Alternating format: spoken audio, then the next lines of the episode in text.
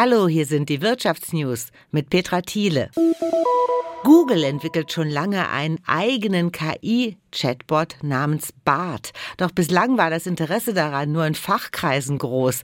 Seitdem aber die Software ChatGPT mitfinanziert von den Google-Konkurrenten Microsoft und Elon Musk weltweit für Aufsehen sorgt, hat sich das verändert.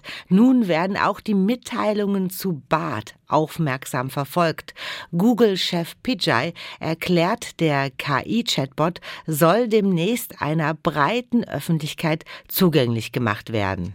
Eine wichtige Rolle soll dabei das Sprachmodell Lambda einnehmen, das Google entwickelte und 2021 vorgestellt hat. Für Aufsehen sorgte das Modell, weil es ein Google-Ingenieur im vergangenen Jahr als fühlendes Wesen beschrieben hatte. Google arbeitet schon seit einigen Jahren an einer Software auf Basis künstlicher Intelligenz, die sich mit Menschen unterhalten kann, schreckte aber immer vor einer breiten Markteinführung zurück. In der Vergangenheit hatte es immer wieder Kritik von Experten gegeben, dass Chatbots mit KI Falschinformationen verbreiten könnten. In seinem Blog-Eintrag betonte der Google-Chef, dass Google externes Feedback mit eigenen internen Tests kombinieren wird, um sicherzustellen, dass die Antworten einem hohen Standard entsprechen und Informationen aus der Zitat echten Welt beinhalten. Gleichzeitig sagte Pichai, dass das System garantiert auch Fehler machen werde.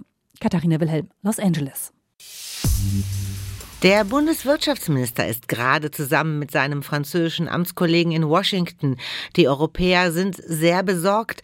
Die amerikanische Regierung will eigene klimafreundliche Technologien mit 370 Milliarden Dollar fördern. Europäische Produkte könnten darunter leiden. Besonders deutsche Autohersteller fürchten, ihre E-Autos könnten zu Ladenhütern werden, wenn es durch das neue Gesetz Steuergutschriften für amerikanische E-Autos gibt. Ralf Borchardt. Das Gesetz kann nach Habecks Worten zwar nicht mehr grundsätzlich geändert werden, doch bei der Umsetzung in einzelne Verordnungen gibt es noch die Chance, für deutsche und andere europäische Firmen nachzubessern. Die meisten Gespräche in Washington, etwa mit US-Finanzministerin Janet Yellen, führt Habeck gemeinsam mit seinem französischen Amtskollegen Bruno Le Maire. Doch es geht Habeck nicht nur um Wirtschaftsthemen. Als Vizekanzler trifft er auch Außenminister Anthony Blinken und den Sicherheitsberater von US-Präsident Joe Biden, Jake Sullivan. Dabei geht es um den Krieg in der Ukraine, auch um das Thema Waffenlieferungen und um das Verhältnis zu China. Außenminister Blinken wollte zum Wochenanfang eigentlich in Peking sein, ist aufgrund der Affäre um den inzwischen abgeschossenen mutmaßlichen Spionageballon aber in Washington geblieben. Und der Bundeswirtschaftsminister prüft auch gerade den möglichen Verkauf des rheinland-pfälzischen Flughafens Hahn an einen russischen Investor, also einen Oligarchen.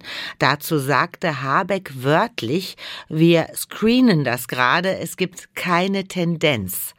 Heute gibt es eine Gläubigerversammlung zu dem insolventen Regionalflughafen. Der russische Pharmaunternehmen Charitonin, der schon den Nürburgring besitzt, der will den Regionalflughafen Hahn kaufen. Charitonin steht nicht auf der Sanktionsliste der EU. Und die Warnstreiks bei der Post gehen heute weiter. Gestern waren nach Angaben der Gewerkschaft Verdi schon rund eine Million Briefe und hunderttausende Pakete liegen geblieben. Verdi will für die morgen beginnende dritte Tarifrunde Druck auf die Arbeitgeberseite aufbauen.